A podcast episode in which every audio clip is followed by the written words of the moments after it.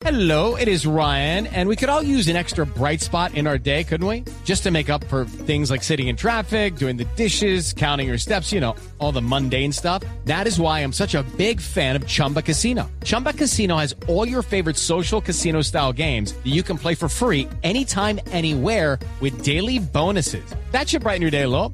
Actually, a lot. So sign up now at chumbacasino.com. That's chumbacasino.com. No purchase necessary. BGW. Void were prohibited by law. See terms and conditions. 18 plus. Sí. Este tema que está tan interesante, de verdad, porque lo primero que debo decir es que me sorprende porque los hombres casi nunca exteriorizan sus emociones y mucho menos contar en un libro sus experiencias o en el caso de Guillermo Zafra Zafra, que es nuestro invitado de hoy, su experiencia como hombre separado. En este manual impráctico para hombres separados. Bueno, Juan Carlos Solarte, ¿qué hace allá? Parqueado. Señor, venga. Ah, es que ese es nuestro terrible aquí de la mesa, ¿no? Entonces, bueno, Guillermo, buenos días. Muy buenos días, muchísimas gracias por la invitación y a la audiencia muy buenos días. Bueno, les voy a contar quién es eh, Guillermo Zafra. Es escritor y libretista de televisión. Ha trabajado en la industria en Colombia, México, Ecuador y Canadá desde hace casi dos décadas. Su ejercicio como escritor y libretista lo combina como consultor en storytelling y soft skills en ambientes organizacionales.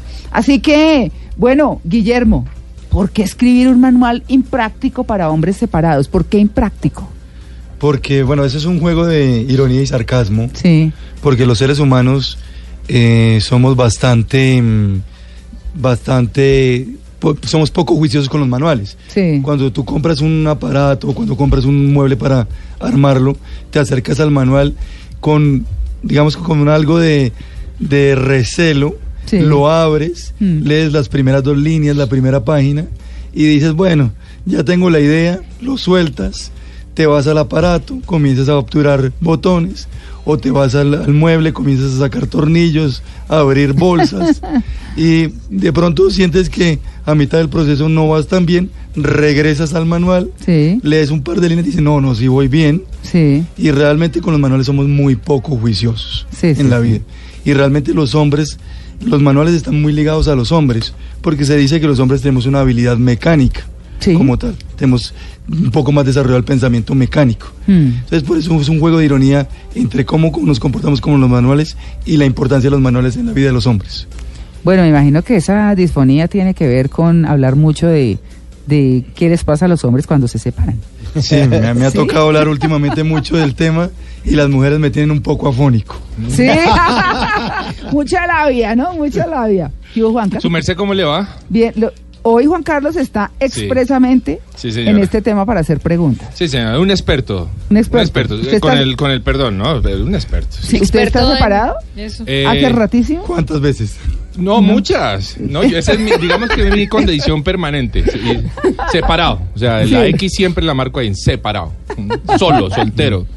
Esa es la X. ahí está, don Juan Sí. Carlos Solarte. Profesor Fernando Ávila, buenos días. Buenos días, María Clara. El profesor todo decente. y Oiga, qué todo- pena me da sentarme al lado del profe. Sí, es profe, qué No, pena no, con no, su no, merced, ¿no? Estoy muy a gusto con usted aquí. Qué bueno, profe. Juan Carlos. María Clara, la Cójame mayoría en esta tips, ¿no? mesa hay hombres es- eh, hoy, ¿no? Son cuatro hombres y nosotras dos. No importa. Peligran. Aquí Sí. nos defendemos.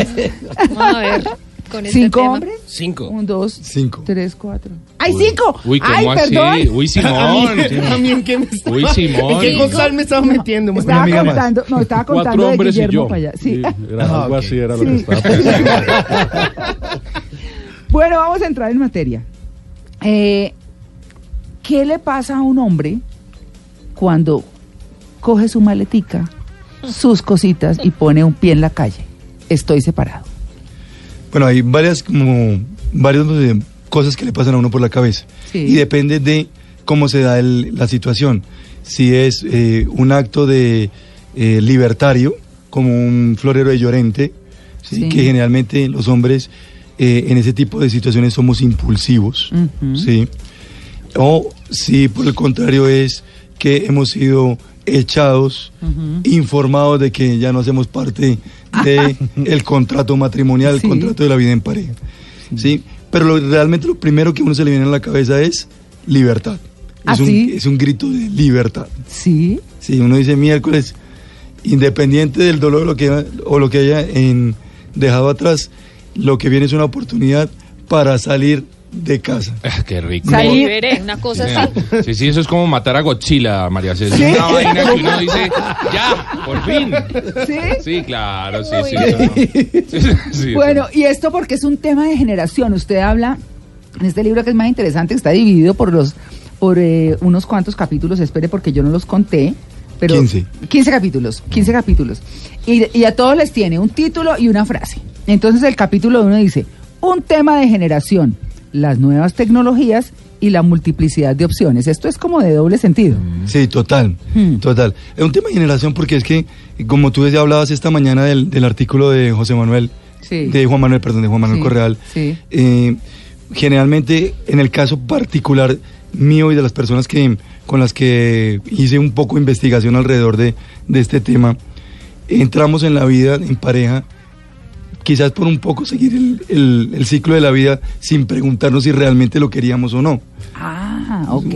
Muchas veces, o por lo menos los que somos cuarentones, en su gran mayoría, me atrevería yo a decir, entramos en formar el ciclo de pareja no por una decisión personal, sino un poco por la inercia de la vida. Sí. Sí, es un tema de generación. Cosa que si tú volteas a mirar un poquito hacia el lado hoy en día y ves de los 35 para abajo, Mm. llegamos a lo que decía Lili, Sí. y es que la población colombiana se está envejeciendo, Sí. porque los que vienen atrás o viven en pareja y no están teniendo hijos, o simplemente tienen vida de pareja, para- de pareja pero cada una en su casa. Bueno, pero, pero usted ha tocado... Novios, novio eterno. Sí, novio eterno. Novio sí, eterno. sí, hay gente y le funciona muy bien. además, Funciona ¿no? bien, sí, hay mucha gente que... Pues claro, que tiene como su privacidad y su cosa. Pero ojo que eso encierra un, un tema de egoísmo bien complicado en, los seres humanos hoy en día. sí. Hoy en día tenemos dos problemas muy graves. Un tema de reconocimiento, que tenemos una necesidad de reconocimiento inmediato, Sí. lo cual implica que somos malos para los procesos, Sí, lo cual implica que los procesos de pareja se den muy poco, claro. porque tienes, no quieres invertir, no quieres invertir ni tiempo. Y el esfuerzo además también, esfuerzo. porque es que quien dijo que una vida en pareja es fácil. Mm. Y es como ese aceptar cosas, ¿cierto? Es como ceder en otras. Es como decir, voy a trabajar por esto, ¿no? Y parte de ese trabajo nadie ha dicho que es fácil. Precisamente porque necesitas invertir tiempo, esfuerzo, dedicación, tolerancia. Incluso en lo- hoy en día en los, en los eh, espacios laborales, con la gente joven pasa eso, que tienen muy, muy poca eh, dedicación y tolerancia para llevar los, los procesos de largo aliento y rápidamente quieren cambiar de situaciones cuando se enfrentan a algo que les incomoda, que no les gusta, que les parece no apropiado para ellos.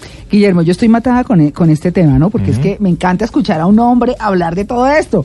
Yo le quiero preguntar, ¿en qué momento un hombre se cuestiona y dice, oye, ¿yo por qué me casé? Cuando se separa generalmente. Sí, por- No, pero sí hay momentos en la relación en que uno, en que uno se lo se lo pregunta. Porque, y yo creo que hay, un- hay un tema, un tema un poco de la estructura mental que tenemos hombres y mujeres. Sí. Digamos que yo siempre he sostenido que los hombres trabajamos en modo deductivo Mm. y las mujeres en modo inductivo. Las mujeres van de lo particular a lo general, los hombres generalmente de lo general a lo particular. ¿sí? Mm.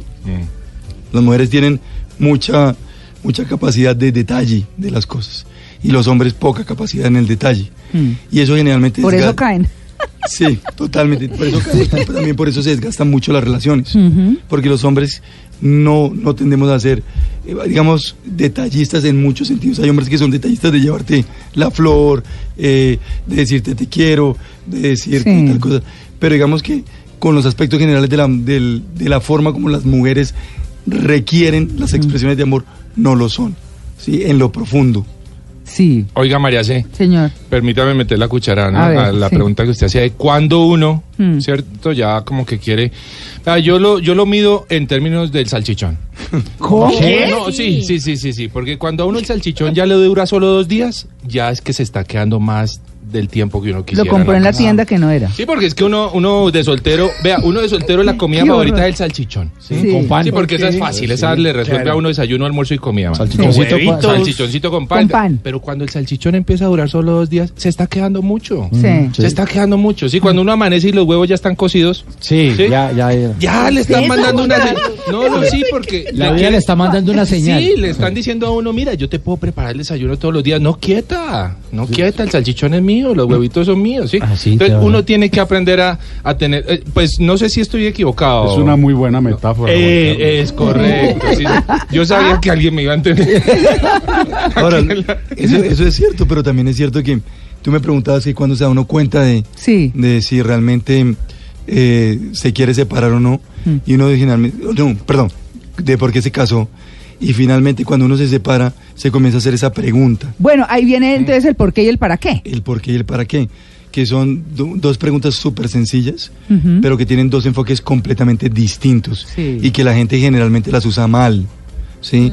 Uno, para en- entrar en una relación, generalmente se pregunta por qué, Sí. porque la pasamos bien, porque yo la quiero, porque es atenta conmigo. Por lo que, lo que ya sabe. Exactamente, ¿Cierto? por lo que usted ya vivió con esa Sí, persona. sí, sí, sí. Pero usted ya lo vivió en condiciones De noviazgo. de, es noviazgo, de cada uno en su casa, en digamos en unas condiciones económicas definidas, Sí. en unas condiciones de compartir tiempo definidas. Mm. La pregunta es, ¿para qué las quiere cambiar? Ujú. ¿Para qué quiere cambiar esa dinámica? Si, si ya está si ya lo vivió en esas condiciones y funciona, Sí. ¿para qué lo quiere cambiar? Pero usted no se hace esa pregunta. ¿Los hombres no se la hacen? No, en la mayoría de los casos no.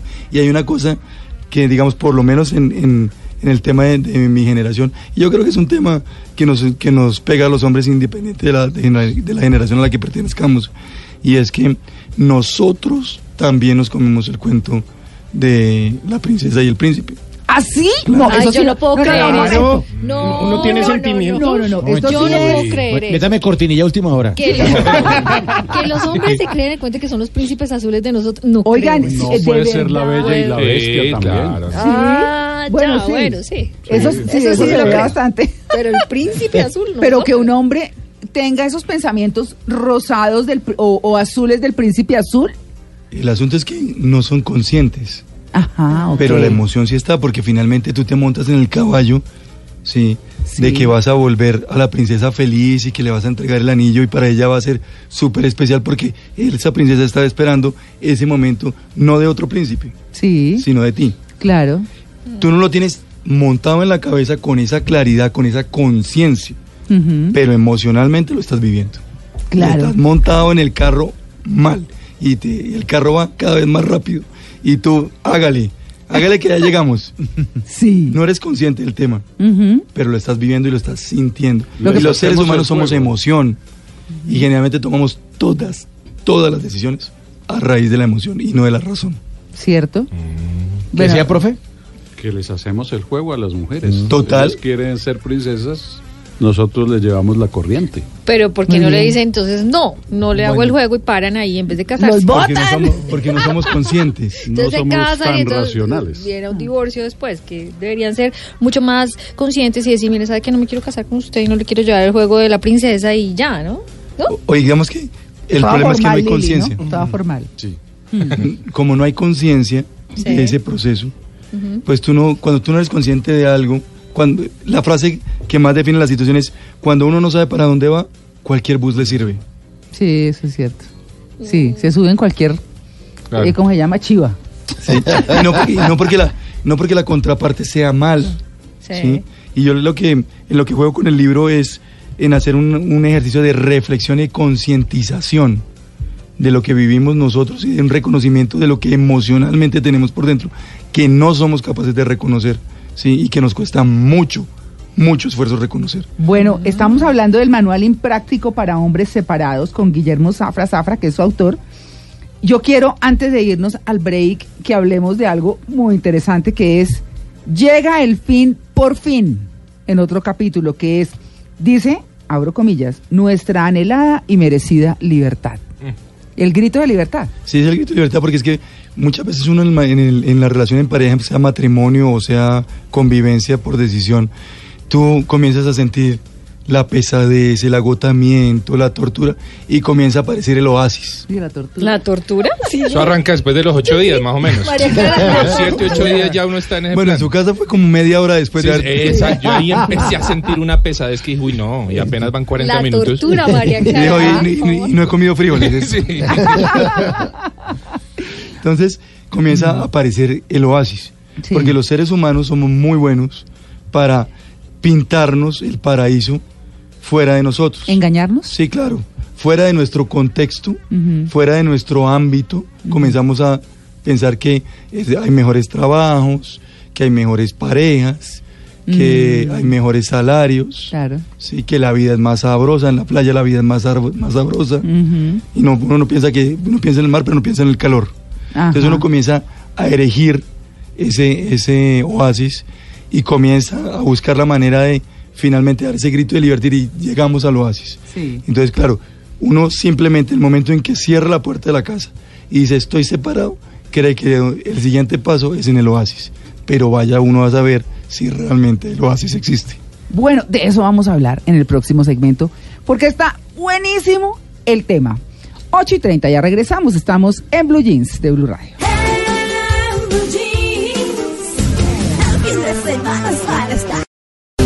Bueno, muy bien, 8 y 50 minutos de la mañana. Vamos a gastar estos últimos minutos para continuar hablando del manual impráctico para hombres separados con su autor, Guillermo Zafra Zafra.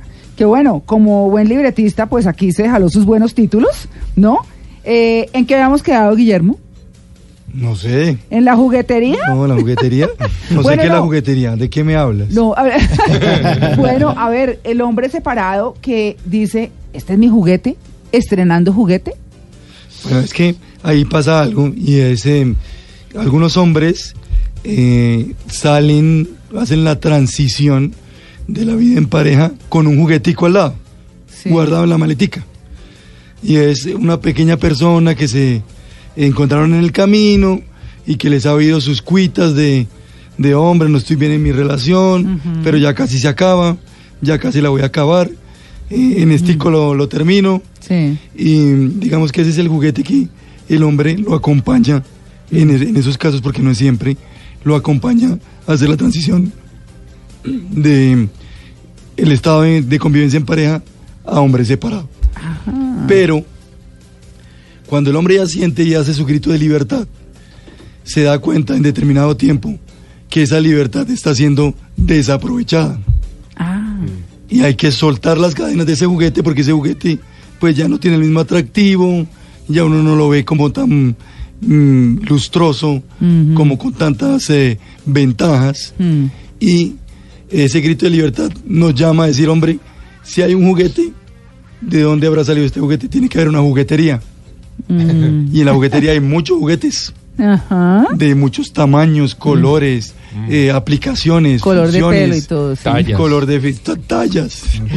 Hay, hay una película reciente argentina, justamente para seguir hablando del tema del cine, que se llama El amor menos pensado, y es con Ricardo Darín. Y la historia de una pareja que después de 25 años y cuando su hijo mayor los deja solos porque se va a estudiar al exterior, se dan cuenta que llegaron a una rutina y deciden separarse. Y cada uno sale a explorar nuevas aventuras, romances, experiencias sexuales, a través además de las redes sociales, que hoy son una nueva juguetería virtual, Facebook, eh, eh, Twitter y otra cosa que no sé. Tinder. Tinder, ¿qué es Tinder? Happen. Es Pero entonces, esas son nuevas jugueterías virtuales, pero en esta película los dos se dan cuenta que la juguetería no es, atra- no es- no es tan atractiva como lo que tenían en la casa y terminan regresando. Eso también sucede. Eso también sucede porque es que cuando uno sale a la juguetería, pues obviamente usted no, no entra a la juguetería y va a decir, no, aquí no hay juguetes que me, que me funcionen o que me gusten. Usted comienza a probar jugueticos, uno por uno, hasta que llega un momento en que se da cuenta que la juguetería, por más opciones que tenga, no tiene lo que usted está buscando. O lo que Ah. ¿no? No, puede que no. Y entonces ahí es cuando cangrejea o qué? Ahí es cuando cangrejea, cuando están los casos de cangrejear. Bueno, para nuestros eso. oyentes, cangrejear es cuando uno reincide con el personaje de antes. Cuando, re- cuando reincide. Sí, pero, ya a la embarró le toca ponerse el disfraz de oruga e ir allá a pedir perdón. Claro. Perdóname. Pero lo que yo Vuelve pienso el es que perro arrepentido. con eso. cuando usted se cansa ahí de, de jugar y de jugar y de seleccionar en la juguetería, es porque realmente lo que está buscando es otra cosa, ¿no? Mucho, Sí. mucho más fuerte, estabilidad emocional. Es que hay dos elementos supremamente importantes, Simón. Uno, eh, que llega un momento en que uno se cansa de la juguetería porque ahí comienza un proceso de reconocimiento emocional de lo que significó separarse y haber acabado la vida en pareja. Y eso es supremamente importante, porque es ahí cuando usted comienza a decantar la situación y a decir, miércoles, ¿esto cómo me afectó? ¿Qué es lo que quiero? ¿Qué necesito? No necesariamente significa cangrejear. ¿sí? Porque también la cangrejeada muchas veces em, depende de lo que usted dejó atrás en términos de construcción familiar, ¿sí? Porque muchas veces es, eh, usted ha construido eh, una vivienda, unos hijos, unas relaciones, Sí. ¿sí? Y de pronto usted desde para los 40 años, de pronto entró a la juguetería y de pronto en uno o dos años usted se da cuenta que, hombre, yo tengo una edad en la que mis procesos de vida tienden más a la consolidación y a la construcción que a ir de fiesta en fiesta. ¿En serio eso le pasa a los hombres? No, estoy ¿Usted sorprendido. cómo que Juan es Carlos, No, no, no. no, Para mí un hombre separado es un tren descarrilado. Esa vaina, ¿Sí? ¿Sí? eso sí, la juguetería es eterna, eso es una, una vía de mil kilómetros. Pues ahí es donde usted se quedó. Ay, sí, yo estoy ahí descarrilado, sí, señor. En algún momento se le va a acabar. ¿Será? Sí. ¿Ve? Se le va a acabar el carbón. en Porque también hay un- tren. No, no me amenace, no, no, no. También hay, hay un momento en que usted tiene que parar ese tren Sí. y mirarse al espejo y hacerse una pregunta y es ¿qué es lo que yo quiero? Yo soy una persona que quiero vivir la vida solo, ¿sí? Y cuando usted se haga esa, esa se dé esa respuesta, tiene que preguntarse si vivir la vida solo significa eventualmente compartir espacios sociales con una pareja, pero esencialmente soy una persona sola. Sí. ¿sí? Claro, todos lo somos, de hecho, Exacto. ¿no? O- Individuos. O, hombre, yo soy una persona de pareja. Mm, ah, bueno, eso, eso es un momento de aterrizaje duro, ¿no? Duro. Bueno, pero yo quiero, bueno, aquí hay muchos capítulos donde se habla de qué estoy buscando, on, off, prendido, apagado, pero quiero cerrar con este que me parece fantástico. El que no arriesga un huevo, para eso la vida nos mandó con dos. ¿Ah? ¿Cómo así? Sí, porque es que resulta que uno, em, si uno realmente se contesta esa pregunta frente al espejo y dice, hombre, después de lo que yo viví, después de separarme, después de pasar por la juguetería, me doy cuenta que soy una persona de pareja, ¿sí? Sí. Ya gasté un huevo. ¿Así? Claro. Claro, en el proceso anterior ya gasté un huevo. Ah. Pero tengo dos. ¿sí? ¿Y qué significa usar ese segundo huevo? Significa, hombre, tomar con toda la responsabilidad del balance que hice del huevito que partí se me dañó, a ver cómo lo voy a emplear en eso que quiero asumir de aquí en adelante y es nuevamente mandarme a la vida en pareja. Ah, ¿no ve? Pero bueno, eso está interesante. Eso es perder un huevo. Bueno, pues buenísimo el libro, Manual Impráctico para Hombres Separados. Eh, esto eh, realmente a mí me ha sorprendido mucho, de verdad, porque nunca pensé que un hombre se sentara a escribir como esas vivencias de lo que casi nunca cuentan y que casi nunca siquiera les cuentan a los amigos. Es que es un un punto importantísimo.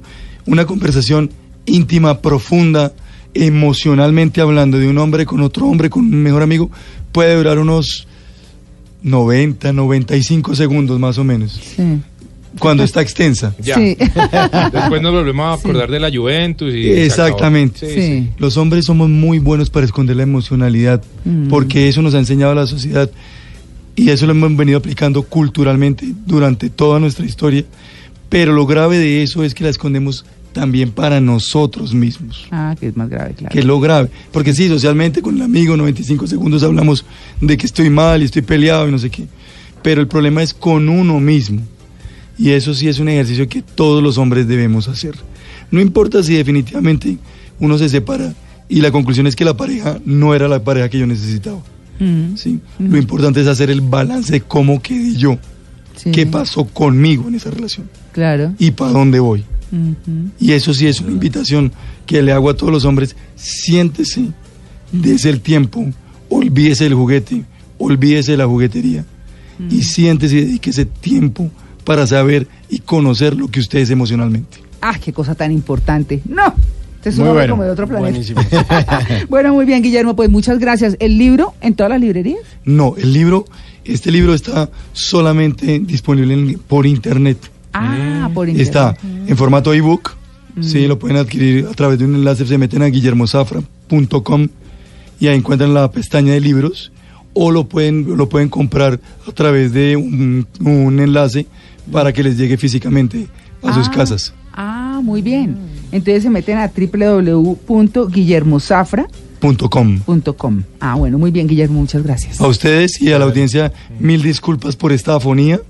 Pero bueno, Yo así amanecí y, y no quería, no quería faltar a esta cita. No, está muy bien, está muy bien. Y bueno, le deseamos mucha suerte con esto y lo felicito por haber hecho este trabajo de verdad. Muchas gracias a ustedes.